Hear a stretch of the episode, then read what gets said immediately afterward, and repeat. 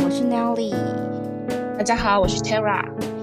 下班松松读是我跟 Tara 一起做的节目，由 Tara 分享她的读书心得。下班松松读是 Nelly 和我一起，我们将透过书籍和你分享生活中遇到的故事和观点。我们知道大家想看的书有很多，但却不一定有时间每本书都看，那就由我跟 Tara 来为您说书。今天 Tara 要介绍哪一本书给我们？啊，今天我们要来读点不一样的书。那我们今天要读的书呢，叫做《逆向工程：你我都能变优秀的秘诀》，全球顶尖新创者、运动员。艺术家共同实证，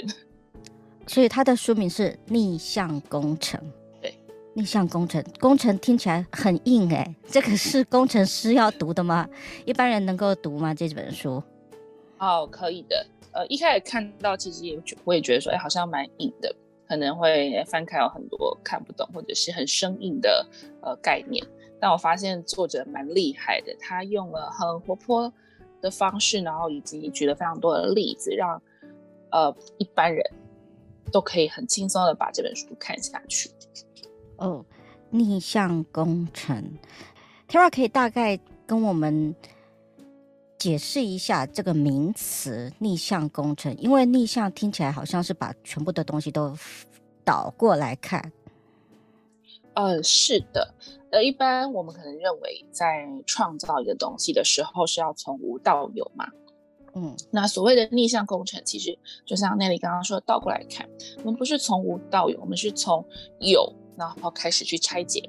啊，就像呃，我们可能会有听说过，呃，有些孩子他小时候他就很喜欢去拆时钟，他把时钟整个拆开，然后来看它里面的构造，它是怎么样组成的，然后再把它组装回去。那像这样子的呃行为，其实就是逆向工程的一种。我们的确是遇到很多的小朋友，他们喜欢把东西拆开来，特别是年纪很小很小的那种小 baby，他们大概是 toddler 的年纪，大概三岁四岁，他们就很喜欢把东西拆开来。嗯、然后为什么他们把东西拆开来？其实我觉得最大最大的原因是因为人类天生就有一个呃好奇心。没错，对，所以这个好奇心其实也会用运用在很多的地方，像包含我们可能去餐厅吃东西，你可能吃了一道菜，你觉得很喜欢，你就会想要知道哦，它到底是加了什么？就可能是一道呃菜包呢，为什么它煮的就特别好吃？那你就想要找到那个小小的秘方。哦，那为什么我的菜包能就成就煮的很很咸，太咸，很不好吃？就是两个味道是非常冲突的。哦，这个可以理解，我可以理解。OK，对对，那我们先从 summary 开始好了，由 Tara 来跟我们介绍这本书的大纲。OK，好啊，这本书的作者呢叫做朗恩·富利曼，那是由。呃，台湾的出版社呢是由方智出版的啊，出版日期是在今年的二零二二年二月一号。那这本书呢一出版就造成蛮大的轰动，听说在原文书的时候，在 Amazon 或者是美国，它就呃是非常畅销的一个畅销作品。那也因为它这么的畅销，也让我非常的好奇，因为逆向工程这个概念其实不是第一次出现。在很多地方、很多事情上面，呃，包含像我在跟老师学秘书学的时候，老师一直不停提到，他用逆向工程来，呃，去研究，然后去做归纳跟还原，所以我就非常的好奇，哎，这样子一个呃逆向工程，其实不是因为他提出来，所以才有这个理论，而是这个理论本身就已经存在许久，包含业界其实我知道也很常在在运用这个技术。来让呃产业的一些产能以及呃产品会更精进。那这个技术最常运用就是在呃汽车汽车的那个部分，我知道是呃由来已久。那也因为这样，所以汽车业的呃品质以及汽车的性能其实是一直越来越好的。那我就想，诶，那作者他到底是怎么去说，然后把这样一个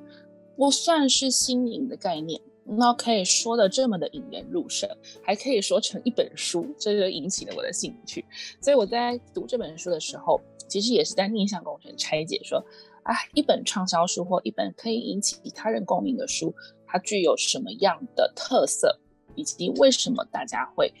如此觉得，哇，你讲的真的是太好了。所以基本上逆向工程这个不是由这个。作者所创造出来的，而是事实上这个理论一直都存在的。然后事实上，呃，很多的企业或是其实，在我们的生活里面，我们都一直在使用这一种方式，只是我们没有去觉察到，或者说我们没有把这种的能力把它使用到非常的精准，然后嗯、呃，把它用到非常的呃有效益。对，嗯，那所以逆向工程，刚才听你这样讲，它就是呃最大的一个特色是拆解。是的，那就是嗯，我拿到东西，然后我反推我这个东西它是怎么样形成的，或者还呃，所以它这个技巧，不管是用在我们刚刚说的那个产业上面也好，或者是日常，那听说很多的作家。甚至是呃美食家，或者是运动员。其实运动员他们也是最常在做逆向工程的呃一群人。可以举个例子吗？嗯，我们都知道，像美国的话，最有名的呃，真的就是 NBA 或者是大联盟的球赛嘛。那在他们每一场球赛的时候，他们一定会有录影嘛。录影完之后，比赛完，那球队他们就会。再回去看比赛当下的每一个瞬间，哦，在这个时候我们做了什么？那如何去阻挡他们的进攻，或者是我们做了什么，然后导致我们的呃防守的策略可能没有发挥效果，然后让对方得分？那他们就会去分析，分析完之后呢，出来就会反推变成下一场的战术。这个其实也是逆向工程的一种。就是他把结果再重新 review 一次。嗯、哦，我知道他他里面好像有提到一个是，是我忘记是哪一个章节，他就是说，呃，他们用那个空拍去看，哦，好像是打 football，他们用空拍的的形式去看那个队形，好像是 football 还是 baseball，我忘记的是哪一段。嗯、对，那这个也是 football 或 baseball 都可以用。嗯，那在。商业的部分，你能够举个例子吗？其实科技也很长，就是大家会去做 所谓的逆向工程。那像呃，Make 或者是微软的笔电，他们上市的时候，大家都觉得说哇，这真是一个划时代的创新。可是呃，其实如果你再回推的话，第一个想到这个想法，就是把所有的控制的东西都放在一个一零一模的组件上面。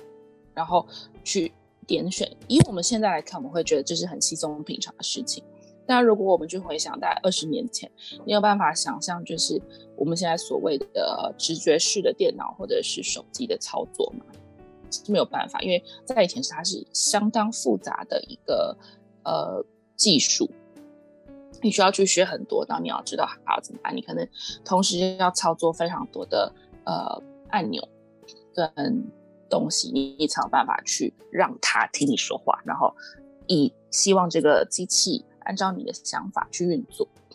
那第一个想到这个方法，其实也不是比尔盖茨或者贾伯斯。第一个想到这个方法的呃公司是一个叫做全路的公司。这个公司它原本是在做呃影印机，那他就想到，哎，既然如此，他提早他已经看到然。后的未来，然后在那个当下，他就觉得我们要把所有的功能都集中在一台机器里面，于是他就打造出了一台非常先进的事务机，就是呃我们现在在办公室会看到的那个影印机，它可以多功能，它不仅可以复印，然后它还可以呃接收，然后或者是拥有那个传真机的功能等等，又觉得一台哦真的太厉害，但是像这样一台在那个时候要加十几万美金。所以，当全录的呃 sales 他们就是很认真，然后很希望这个厉害的产品可以让很多的办公室跟企业都可以买下，所以他就去各个企业推销。然后当贾伯斯他第一次听到了这个概念的时候，眼神里面就是闪闪发光，就哎天啊，怎么会有这么棒的想法？但他想到的并不是这一台事务机有多厉害，他想到的是，那如果我把它运用在电脑上面呢？所以才有了呃我们现在的笔电的催生的蓝图，其实就是从这个东西来的。所以这其实就是一个逆向工程的概念。我看到了一个很好的点子，然后我去想为什么它很棒，那它可以如何的运用在我的产业上面？因为所以大家就会发现一点，它不是同领域才能够呃产生逆向工程，而是在不同的领域上面，它其实也可以有逆向工程的。用途跟产生，其实他这个故事里面有讲到，就是那个贾伯斯跟 Bill Gates 里面之间的爱恨情仇，爱恨情仇。对，那那然后结果最后把这个呃把这个 Xerox 的这个嗯这个 idea 发扬光大的是贾伯斯，然后变成 iPhone。所以其实 Bill Gates 也蛮气的，他就认为说，呃，你你也是偷偷别人的 idea。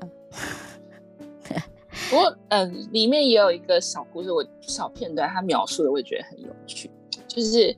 呃，你会看到这两个我们觉得他是天才的人，因为当初都没有人想到嘛，然后也是他们很快速的就推出，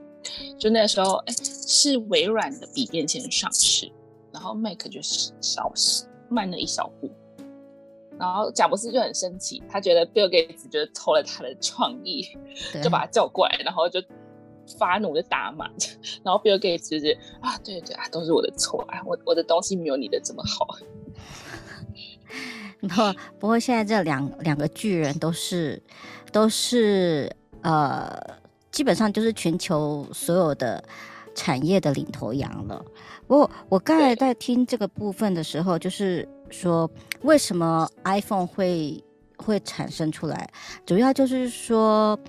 这一些企业家他们的眼光是不一样的，因为他们会去看别人成功的案例，然后在别人的成功的案例里面，他们去复制。但是复制并不是一个呃唯一的路径，他在复制的同时，他还要有创意。所以，呃，其实我们会发现，现在很多人，我我听过我自己的业务在讲一件事情，呃，他是做电商、嗯、e-commerce 的。那，呃，我们上架很多东西，那我们就会去看我们的对手，他上架的方式跟上架的价钱。那他就跟我讲一句话，嗯、他就说，我们就是要看着。别人成功的案例，然后先 copy 他，然后就是追着他的那个模式在走，走了一段日子之后呢，我们就可以发发展出我们自己创新的模式，那可能就会，呃，可能就会青出于蓝更胜于蓝。这个这这个部分，我的确是可以印证，因为的确他也成功了这个部分。嗯，确实，所以这个其实就是逆向工程。呃，一最厉害的一个地方，尤其它很适合在呃，你可能才刚好基础概念，但是实作的经验并没有那么的丰富的时候，那它就会带来非常大的帮助，因为你会有一个 sample 可以去学习跟拆解。但是刚刚 Nelly 也讲到了一个重点，就是可以学习，然后可以复制对方，但是最终一定都需要发展出自己的个人特色。对。就是你自己要有，呃，敏锐的一个观察力，然后把别人的成功的他的那个原因，跟你现在市场上的变化，嗯、你要有办法把它 connect 起来，这样子就会变成是你的东西了。对，而且呃，我我也很喜欢那里刚好提到，他说很多创业家或是发明家，他们的目光好像跟一般人不一样。就是当我们看到一个新的东西出来，呃，有些人可能觉得哇好棒，然后好用，然后怎么那么酷？那或者是竞争对手，他觉得啊天啊，他要出了一个新东西。但是，呃，伟大的这种创业家和发明家是哇天啊，他出了一个新东西，我们赶快来看看他到底哪个地方让我们觉得这么厉害，所以他在里面还有说到三个步骤，就是我们可以去找出一些呃原因元素，然后让我们可以去模仿它。第一个就是啊，这个东西为什么这么迷人？然后第二个是、嗯、我可以从上面学到什么？嗯哼。第三个是我可以如何运用它，然后把它用在我目前正在进行的 project 上面。嗯，所以他需要具备的第一个就是好奇心，然后再来就是他必须要有一个宏观的角度来看这件事情。呃，还有一个重点就是刚刚那里讲的，那其实这个部分也是很多人在运用逆向工程的时候会呃质疑他的，就是那如果我都一直拆解它的话，我是不是大家全天下都变得一样，我也不需要去创新啊？那其实这是一个呃，我们可以换一个方面来想的想法，因为一开始的学习其实。从模仿来说是最快的，而且创意这个东西，很多人都会觉得我就是要把它做到一个全新的，然后大家都没有看过的。但如果以科学的角度，或者是事后试调的角度，大家就会发现一件事情：太过于全新或者是崭新的东西，其实市场的接受度是不高的。对，他们会觉得不熟悉。没错。但是反过来说，如果里面只有呃一点点。不用太多，可能是一成或两成新的东西，市场就会觉得、嗯、哇，好有趣哦。对，所以这也是为什么呃很多那种剧情啊，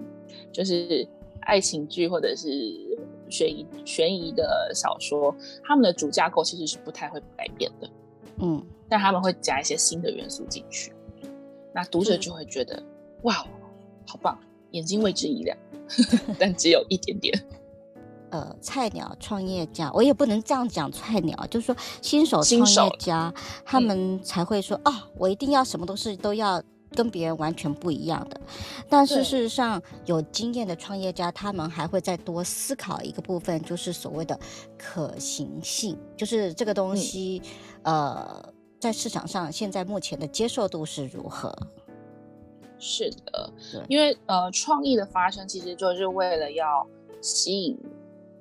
让大家觉得耳目一新的感觉，嗯，但是其实过度的创意对于人来说会造成负担，嗯，所以在这本书里面呢，我们回到这本书，它最基础的宗旨就是逆向思考。那有时候逆向思考其实也是让你变成你要养成一个像侦探一样的一个习性，对，就是你要。呃，有好奇心，除了有好奇心，然后喜欢创新之外，但是你还是要，就是要退后一下，对，还是要往后退一下，就是用比较远观的方式去看看这个整个大局，然后从大局里面看到细节。没错，那嗯，我们也回到刚刚那个，就是模仿复制跟会不会失去个人特色这点来看，其实作者也特别提到。他说，一开始的时候确实是模仿复制，因为那个时候我们的经验还不丰富。但是很重要的一点是我们不能只单纯的模仿，我们还要去搭配我们自己的个人能力或是个人特色。因为每一个人都有不同的兴趣跟处境，还有我们的背景环境，甚至我们的偏好。那当我们可以去融合这些东西的时候，就可以创造出新的不一样的。所以大家要去看说，哎，Make 和呃，Windows 或者是目前最常看到的笔笔记型电脑，其实它给人的感觉就是不一样，完全不一样。用了 Mac 你就没办法用 Microsoft，用了 Microsoft 我没办法去用 Mac，就很像两个对立，不是对立，两个不同的族群。那个，因为我有工程师的朋友，他们就习惯是用呃，他们是习惯用，他们喜欢用 Android 的那个。哦嗯手机，所以他们认为说，Android 的手机呢，才是有大脑的人在用的。他 们认为 iPhone 没有办法，iPhone 他们没有办法用 iPhone，iPhone 很直觉，对，iPhone 很直觉。那，嗯，我想要问一下，你看完这本书，那你自己自己身上实践逆向工程有没有什么样的范例可以跟我们呃分享一下？呃，有我自己在用逆向工程，我发现我是运用在使用 Canva 在做图这件事情上。先跟大家讲 Canva，Canva Canva 是个好东西。对，Canva 真的是非常厉害的好东西。它是一套呃软体，那其实它也不是这一年才推出，它已经推出大概几年了，大概最少有两三年了。它是一套呃，如果你有需要做设计，或像我们现在在网络上面会看到那种粉丝专业的海报，或者是 IG 上面的那个图。大家会发现一件事情，就是啊，有的时候会有看到很类似的背景图跟设计的排版。那它其实大部分的处处都是有 Canva。那 Canva 它一开始在设计的时候，其实就是嗯，为了要方便便利这些非设计者出身、创作者出身，但是他又需要去做一些图档编辑的人来开发的。那他汇集了很多的呃创作者在上面，大家在做完图之后，他可以分享他的模板在 Canva 的图库里面。对，然后像如果我们要做的话，我们就可以去上面，我们就会看到很多，因为它汇集了全球的，就是英文也有啊，中文也有。那你怎么在 Canva 上面运用逆向工程，然后做出这么多漂亮的图案？因为我知道你当初一开始用 Canva 的时候超级痛苦的。哦，不是只有 Canva，我之前在做图的时候是真的很痛苦，因为我不是就是图像思维的人，所以要我把东西就我很擅长文字跟说话，然后把我把东西转换成图像，对我来说其实是一个呃相对来说非常困难的一件事情。所以呃，一开始做图其实很不顺，因为一直做不出来。就想象呃不擅长作文的人，然后今天我要请邀请你写一逆向工程的读后心得或者是一个 summary，然后你会觉得天啊，我面对一张白纸，为什么都想不出来？然后我那个时候的状况就是天啊，我我面对了一个图，然后空白的图，整个白色的布，然后为什么都想不出来？我想说，为什么大家都可以做的这么快，然后我确实什么都 做不出来，甚至做的很丑。我觉得，哦，对我来说压力好大。那后来我找到 Canva，开始尝试跟他比较熟悉，我就会发现不对啊，我为什么要自己从一张空白从无到有做出一个完全没有人做过的东西？然后我就开始去找啊，我今天要做的是比较新生灵，然后大家会喜欢的风格的话。啊、呃，这一类型的粉丝专业，这一类型的作者，他们会呈现什么样的风格跟特色？我所以我就开始做逆向工程，逆向思考去想观众会是谁，他们想要看到什么，然后从那边倒回来想。对，然后因为现在网络都很发达嘛，脸书啊、IG 上面其实相对应的作者类型也很多，所以我就会去看。那呃，我现在在做的图其实有两个不同的风格，一个是呃职人讲堂，就是它比较直商业，然后比较专业的那种利落感；跟一个是新生灵方面，它可能比较温柔，然后比较直觉式，然后也比较抽象。那这是两个不同的族群，所以当我们在做图的时候，我就会去寻找两个不同族群会关注的粉丝专业。那他们的风格会是怎么样？然后我再回来 Canva 上面，我会输入一些关键字，呃，比方说我今天可能要做个课表，我就会打课表，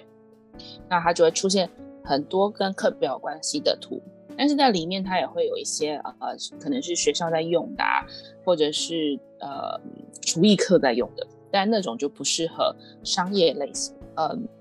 讲就是创业啊、成功学类型的风格。那我就会开始去挑选，哎，但类似的类型大概是怎么样？然后什么样的类型是我可以，我觉得，哎，我很喜欢。然后我把它点出来之后，我就会开始去思考，说我要怎么样去做。那我就会从它上面既有的元素去做一些改变。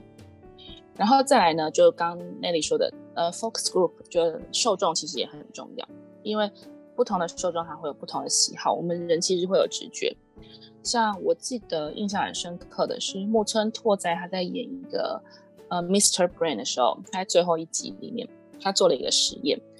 他让女主角匆匆忙忙冲进那个厕所，然后等女主角匆匆忙忙冲冲出来之后，他就问说：“哎，那你刚刚冲进去的是哪一个？是男厕还是女厕？”他说：“呃，我记得他直觉的好像回答是可能是女厕吧。”然后后来事后他说：“哦，不是，那个是男厕。”但为什么女主角会认为那个是女厕？是因为它的颜色，因为我们一般去厕所，它不是有两个颜色嘛，蓝色跟红色。那我们一般人可能不会看得很清楚说，哦上面的那个 icon 它是什么样样子。那女主角因为在很匆忙的状况下惊鸿一瞥，她看到哎红色，所以她就断定了那个是女厕。但其实那个红色的 icon 上面，它画的是一个男生的样子。所以这就是人他在对某些东西的直觉性思考，但我们不要去挑战那个。所以我就会把那个元素留下来，然后开始去去做。那做完之后，我就会给我身边，就是我觉得他很有美感，或者说他对这东西他有要求、他有经验的人去看。那我就会得到及时的回馈，说，哎，这这张图做的 O 不 OK？有没有哪里要改？然后这样子不停的去练习这个呃 Canva 做图的一个技能，所以才从就是呃做图就一张都做不出来，然后到现在可以呃比较快的把它产出的状况。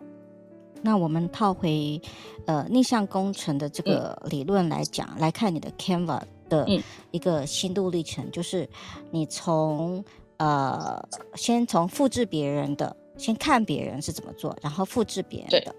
然后。到你自己可以创新你自己的一风格，那当然这中间你也同时的运用逆向工程里面所提到的，你先去找你的目标是什么，你想要做出来的是什么，嗯、然后你去拆解每一个呃每一个 elements，刚好 Canvas 它有这个呃这个功能，就是你的每一个 elements 它你都可以把它拆开，你要 photo 还是要呃文字还是要呃。图片这个都可以拆开来的，对。对那所以经过这样子的一个一个练习之后，那个我看 Tara 现在做的图都非常有自己的风格了。谢谢。对，它会慢慢的形成一个，嗯，有点像是个人签名的那种感觉。嗯，就是你自己的一个呃品牌，也可以这么说。对，对是。所以回到前面，作者提到就是，呃，不是只有单纯的模仿，它其实会加入很多的个人特色。好，那我们请 Tara 给我们一个结论，关于这本书，为什么你要推荐给大家这一本听起来很硬，但是没有这么硬的书？好，呃，因为我觉得他在里面提到的概念，其实是很多人他。都可以去尝试跟运用，尤其当我们想要发展一个新的领域，或者是你感兴趣的领域，但是当你开始的时候，你可能会找不到方向，或者你有个远大的目标，但是在远大的目标之前，我们的能力需要先去做一个建构跟架构。那逆向工程它就提供了一个很好的造路的方法，让我们可以去呃 follow 去模仿。那甚至是它从刚开始如何的运用这个。能力，然后到中间的练习要如何的练习，以及最后的回馈，我们可以透过什么样的方式去寻找回馈，然后让我们的成果越来越好，甚至可以发展出一套属于我们自己的个人风格跟特色。作者呢，他都很精细，然后也很细心的都帮我们整理。那也因为他是透过一个故事的方式，所以大家在阅读的时候也不会觉得呃过于。生硬，或者是不是理论，比较教条式，对，不是理论，